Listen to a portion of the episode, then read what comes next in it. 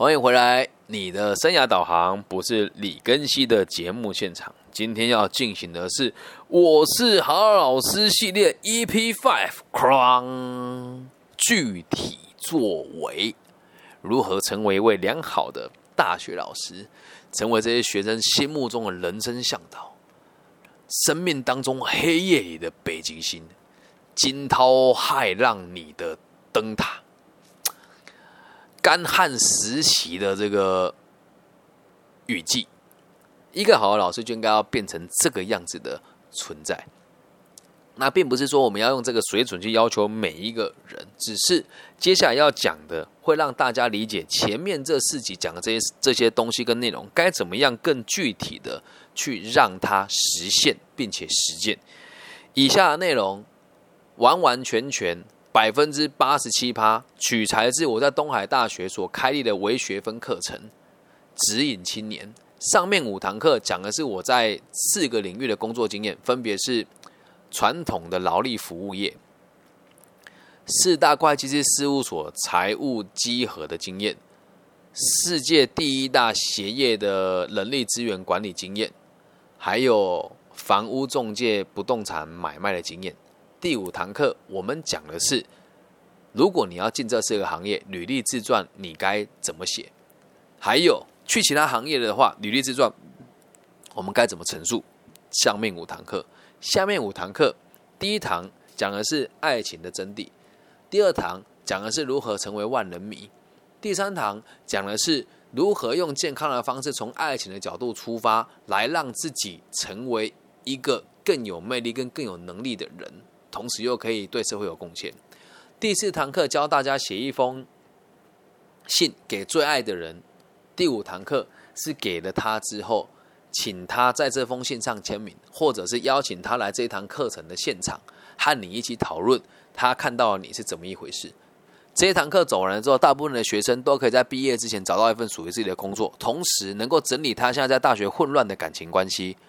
那我现在跟大家讲一讲具体的作为有哪一些。提供给大家参考，也欢迎大家取材使用。本节目没有任何的版权问题，所以只要你想要用，就可以直接拿去收听。甚至是你说，这也不要讲懒了，你想要拿教材，直接找我，我也会把直接这个课程教案的整个具体的规划的这个计划书提供给你。希望学校老师也可以照着这个方式去执行，好吗？我什么人都不是，我就是一名在台湾做生意的三十岁的。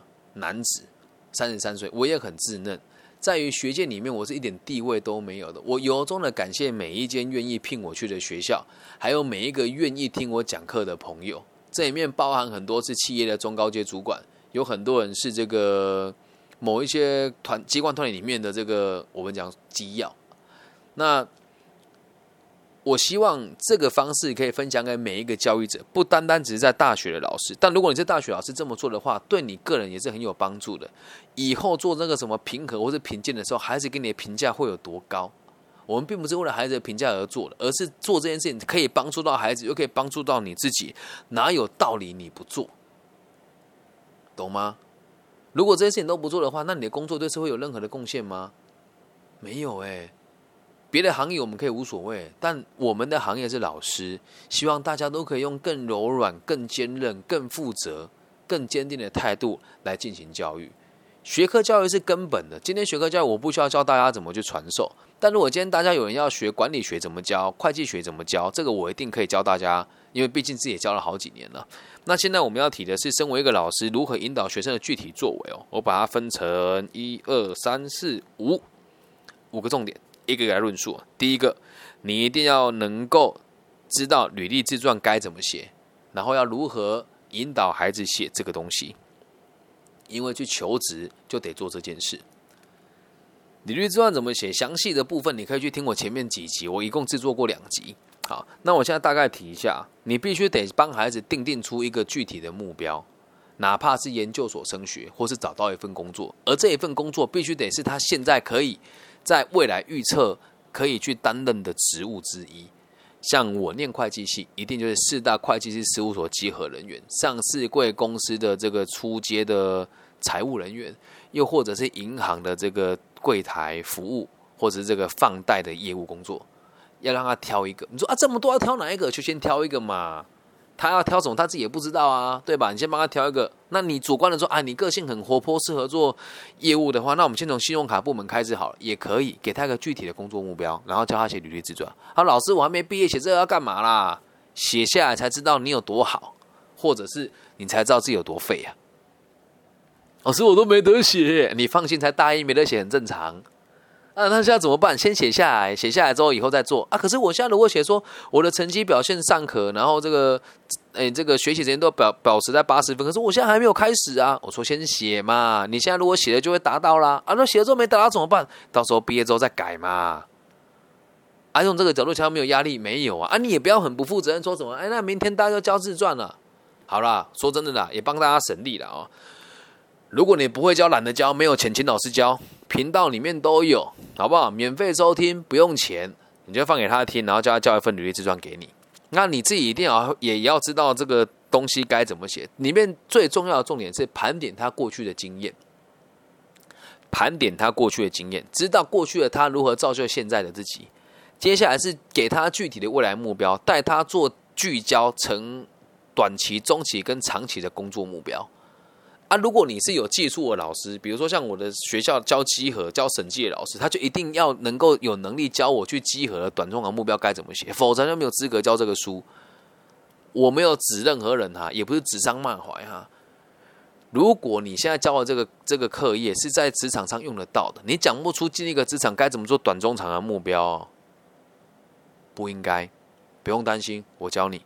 留言，你跟我讲你教的是什么？不知道这些孩子毕业之后能够应用到什么地方？我教你。但今天我们就不是不提了，因为这个节目大小是听不听得到我都不知道嘞。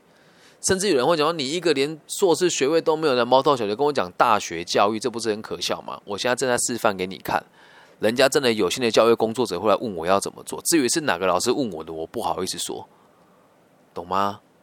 希望大家能够理解啊，我什么人都不是，所以我讲话自在。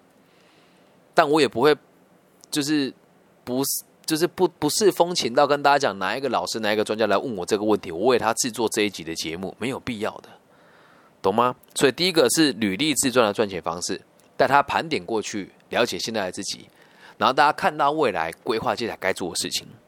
在第二点哦，请大家如果在疫情不紧张的时候，带他们去三个地方参观。我当时在东海大学没有执行的原因，是因为那时候疫情很严重了，所以我没有做。但我这个教学方式在很多地方我都执行过。第一个是育婴室，第二个是急诊室，第三个是焚化炉。哎，焚化炉不是烧热色的焚化炉哈，是烧尸体、烧人体的焚化炉，看人火化的过程。为什么要这么做？要让他们对生命有更真实的感受跟感动。育婴室哦，他们没当过爸爸妈妈，不知道啊。像我这种自己当爸爸，孩子出生之后觉得他怎么那么可爱？人生不带来，死不带去。你从妈妈的奇幻通道到这个世界之后，你什么都没有，对吧？到你死亡之后，你也什么都没带走，所以不需要那么多不必要的执着。有一个东西叫少年维特的烦恼。少年不是愁滋味嘛？啊，什么什么强说愁嘛，对吧？哦，书读的不多，讲不出来。你要让他知道，不要拿那么多事情当借口啦。人出生哦，什么都没有，走了也什么都带不走。不要跟我讲说什么人生过不去，只要能够出生下来，就是最开心的事情。然后也要跟他们讲，看清楚喽，孩子出生之后，尿布是钱，学费是钱，保姆钱是钱。吃喝拉撒都是钱，让他们知道不可以随便的制造生命，要为生命负责。然后我相信人都会有触动，你看那个孩子那边动的时候，你要去想，你们现在准备踏出社会了，你的努力都是为了能够让这一群孩子可以无忧无虑的长大。说老师要讲那么多，我又还没生小孩，干我什么事？你会那你会这个付税给政府啊？而我们在各个地方，只要生小孩都会所谓的补贴嘛，所以人家说你们努力工作，并不是为了这，还有为了这一群新生命，这么可爱，你舍得摧毁他吗？如果有人说我靠，讨厌他，我想捏死他，那这个孩子心里肯定有问题，肯定有问题。对于婴儿无法爱惜，或是无法，或是产生伤害念头人，某种程度上价值观都是很大扭曲的哦，所以一定要加以导正哦。好，这个是参观育婴室，接下来要参观的是急诊室哦，要让他们知道人生无常才是正常啊，谁也都不知道意外跟惊喜哪一个会先来啊。啊，像我做这堂课，我就非常有说服力啊！十九岁脑瘤开刀，二十七岁严重车祸变成生障者，对吧？啊，二十九岁车祸变成生障者，我对于生死早就看得很淡的啦，真的啦，没什么感觉啦。然后你要大家去这个急诊室看，人生百态，而且多数会来挂急诊的人哦，很多都是生活风险高的人啊，这个危险系数高的这些危险的工作。或者是这个不珍惜生命、喝酒驾车的人，又或者是这个和人家冲突产生械斗，急诊室的深夜是很可怕的。有时候人家喝醉了送来医院呐，然后两班人蛮打架啦，又或者是你看真的真的没有钱，或是没有资源，在台湾真的会有人因为没有资源被晾在急诊室的一边哦。我自己就有经历过被晾在急诊室一边，后来怎么疏通？当然是找自己的关系去找他聊一聊，哎，咱们就有位置了嘛。不是说官说一定有用了，而是。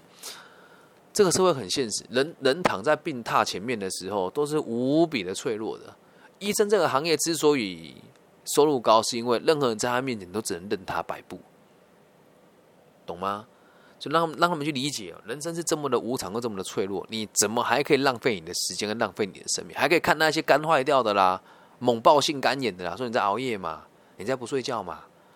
然后你再看，他们看有一些人是吸毒的，然后这个踉踉跄跄走进来，说你在不珍惜自己的身体啊，在抽烟嘛，让他们看一看人哦，一直在伤害自己。而你到最后躺在病榻旁边，或者照顾你的人是谁？这也很现实啊。很少有人是男女朋友的啦，好，除非已经结了婚了，大部分都是爸爸妈妈。大部分，那有没有人生了病还没有人照顾他？有哦，在健身室也看到这些状况哦。但你不能在那个面前，你看这种人就是没有人爱啊，你不能这样跟他讲啊。你要跟他们说，可怜之人必有可恨之处。那如果我们有能力的话，应该要帮助他；那如果没有能力的话，就要让自己不要跟这样子的人一样。你永远都不知道你现在行为值不值得别人疼惜你，跟值不值得别人重视你啊？这时候对生命就有庄重感了吗？理解吗？就会知道，哎呀，人生无常，哎，谁都不能得罪不起。哎，你再想想看，你的爸爸妈妈，如果说他你受伤，他会不会来？有时候我爸他不会来嘞，确定吗？你可以这样跟他讲啊，但不是诅咒大家出事，而是让我们知道人生真的很无常，也很脆弱。不要跟我说啊，我好有烦恼，我好慌张，我想要伤害我自己。这些人，有些人不是自己自愿伤害自己，都是被伤害的呢。了解吧？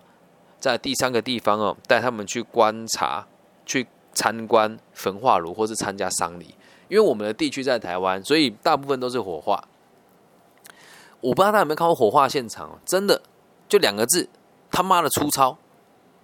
烧完之后就一堆啊啊！出来之后，我就曾经去参加过这个朋友的长辈的丧礼啊。烧完之后出来，礼拜五烧完就是一坨灰了哎，他不会烧的很碎呢，还要做什么事？敲敲打打，把你的骨真的打成灰了，再装进去那个瓮里面。啊，现场的风也会吹，你就看到你的爷爷、他的奶奶啊、他的曾祖父在空气飞来飞去，骨灰。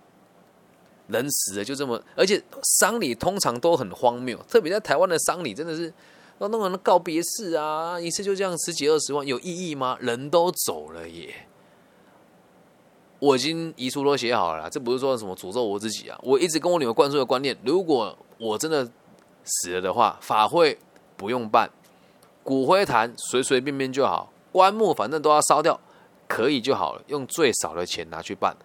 剩下的钱拿去做你想做的事情。他说：“哎，老师，你不是说要落落落实大我吗？不是说要照顾社怎么都把遗产留给你女儿呢？因为我相信她可以继承我的遗志，她不会是一个自私的人，理解吧？那时候要问他，那你的爸爸妈妈死的时候，你的想法是什么？你的爸爸妈妈走的时候，你的想法是什么？你和他相处下还有多久？没多久哎，你的爷爷奶奶。”你有没有经历过他们的丧礼？在这个丧礼的过程当中，多少人在这边争权夺利？多少人把生死看得那么淡？而多少人又把生死当做是继承遗产的第一顺位的最好的选择？带他们去看尽人生百态啊！带他们看看社会的荒谬啊！还有最好是能够参加那个丧礼啊！台湾就很多政治人物来说：“哎，这个啊，英龙晚在啊，啊，这个英年早逝了哈啊，我们哈深表遗憾。”你认识他吗？别傻了，最好是还有机会去参加那个大人物来参加上人，他跟你握手，那个握手都是充满各种嫌弃耶。他握你的手，不整个手掌握下去，他只会用手指尖捏你而已哦，感觉是哎呀你好脏啊！自己去参加，不要说我说的，带他们去走过一轮之后，就会知道人生有多现实。又或者是家里有过世者的时候，请整个这个学校的关怀网都得为他做到一个支撑，哪怕这个往生的人跟他没有很亲密，也可以趁这个机会跟他讲说：，那你参加上一生的感觉是什么？让他更细腻来理解社会的真实样貌为何。接下来，希望大家都可以带你你的学生去思考，他的热情、执着跟使命在哪里。热情、执着跟使命，有机会咱们再出一集哦。因为这个地方，我不想要限制每个老师自己对这三个东西的定义，用你的方法去带领他们，带他们认识自己的热情、执着跟使命。接下来第四个重点是，一定要让他们写一封信给最爱的人，或者是最恨的人。写给最爱的人，原因只有一个，让他知道，也能让他体会自己有没有能力得到这个人的青睐。那个这个爱就是爱情的爱哦。那这个恨呢，任何一个恨的人都可以让他知道，这个世界上真的没有什么人值得你恨他一辈子。就像当初把我的脚撞断的人，到现在没长到，我也不恨他了，事情就过去了。就算我的前妻跟我分手的那一阵子，离婚那一阵子，就是让我真的是吃也不能吃，夜夜不能寐。拉也拉不出来，但我到现在也还是选择放下。你会发现，那个恨你的人，你对他有恨意，都是恨你自己而已。那恨这个是是比较深层的。那重重点，我觉得还是写一封情书给他这个喜欢的异性，或者是喜欢的人，然后告诉他，我认为这有哪些优点。如果是情侣关系的话，刚才讲完之后，说我认为你的优点有哪一些，我的优点有哪一些，我希望可以更长久的走下去，并且跟他规划具体的下一步。那如果今天说啊，我跟他就是只有活在当下而已，你要告诉他，我知道我们只活在当下，但我很感谢你现在来陪伴。那如果是单相思哦，就必须得告诉他，我很喜欢你，然后我的优点有什么，缺点有什么，我希望你认识我多一点。那能不能请你告诉我的优缺点是什么呢？有人会说啊，被拒绝了怎么办？被拒绝了好啊，为什么？才知道你自己差在哪里嘛。啊，如果被接受怎么办？更好啊，两个练习谈恋爱有什么不好呢？对吧？写一封信给最爱的人或最恨的人，最后的最后的最后，我们要告诉孩子三个原则：放下、得到、好好生活。放下、得到、好好生活。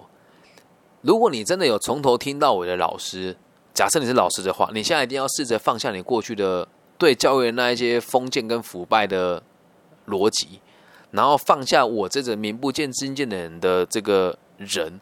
的这个评价，因为如果你跟别人讲，我听了一个人，他没有硕士学位，然后也没有任何的身份，讲出这些话，我你自己会知道有几分道，你得放下这些东西，放下过去的认知，不是说他错，而是得放下你认为可以让你自己更好的一些过去的观念，放下它，你才能够真正的得到，才能够理解我今天讲的这些道理跟逻辑是什么。这很需要勇气哦。这个放下会包含你否定掉过去教育你的人。还会否定掉过去你可能很认同的某一些老师，或者是会否定掉自己一部分哦。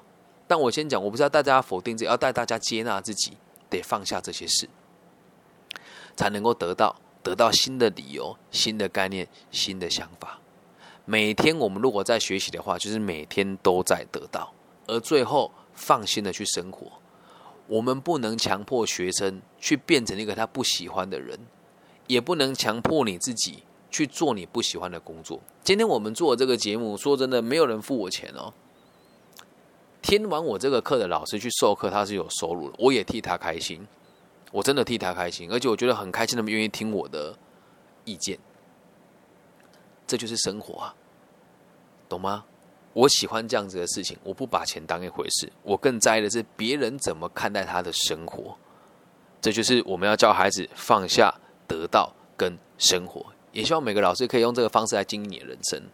最后的最后，送大家三句话：所有事情都可以用这三句话做行为的准则。第一句话是我希望我们有足够的勇气去改变还可以改变的事情；我希望我们有宽容的心去接纳无法改变的无奈；我希望我们有足够的智慧来分辨两者的差别，就刚好应对了放下、得到跟生活的三件事。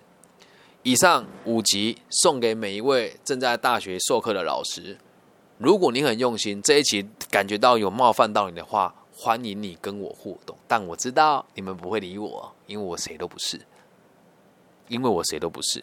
但如果你今天听了之后，你是位高权重的老师、主任，甚至学校的主管管，你想要告诉我我的言论有哪些是错误的，你也可以跟我讲说。我哪个地方做的不好，我都愿意听，但我也知道你也不会理我，因为我谁都不是。但你要记住一件事哦，我很年轻，我会成长，我很坚持，我会努力。那我也不知道否定在这个地方，我们不能讲混吃等死，在这个地方不够上心的大家，我要跟大家讲一句话：你们都辛苦了，你们都辛苦了。但是。真的，我们都还可以做得更好。你不做没有关系，你也不要觉得觉得自责，还是觉得被我贬低了。没有，真的没有。我我我说真的，能够成为老师都是一件很困难的事情。但我让大家知道，你们不做的事情我会做。这个社会对我来讲，我是有责任感的。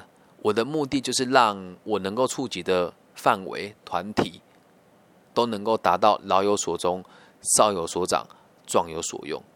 而如果今天有一位老师，一百个里面有一位老师，他认同，他愿意了，他甚至可以把这个东西当成他的某一些考虑的准则的话，我相信我付出这两个小时，就三个小时是绝对值得，加上前面的气话，大概八到九个小时的啦，就绝对值得了，绝对不是只有那一场演讲，或者是从这个地方延伸出去，别人看到我的这些商业价值。以上就是这一节全部的内容。希望大家都可以找到真的好的大学老师，也希望每个听到节目的人都可以从这个节目得到一点点小小的改变。那也欢迎大家批评、指教跟指正。记住，我既然用本名跟你说话，就请你也用本名跟我互动。匿名的攻击，我也没有在担心，也没有在怕的，懂吗？但不要这么不理性，我直接忽略你。OK？那希望大家能够把这一集分享你觉分享给你觉得还不错的大学老师，或者分享给你觉得他很差劲的老师，让他听一听。然后我的名字叫李庚希，木子李，甲乙丙丁戊己庚辛的庚，王羲之的羲。大陆的听众朋友直接在网易云频道下面留言，我都会看到的。那如果你是这个大陆以外的朋友呢，在你的搜寻引擎上面打我的名字李庚希，都可以找到我本人。那也希望大家可以多多传送这个频道给需要的人。那如果学校你们自己没有经费找老师帮你做培训的话，这一集就送给你们了。任何一个组织、任何一个人、任何一个单位，只要你们没有钱想上课。不用担心，我免费帮你上课，只是都会放在这个平台上让你听。那也欢迎大家可以跟我合作买我的版权，我都是乐意的。也慢慢的有人会跟我做这件事情的。记住，摸着良心做事，好吗？摸着良心做事，对社会多点责任，社会会更稳定。我爱你们，拜拜。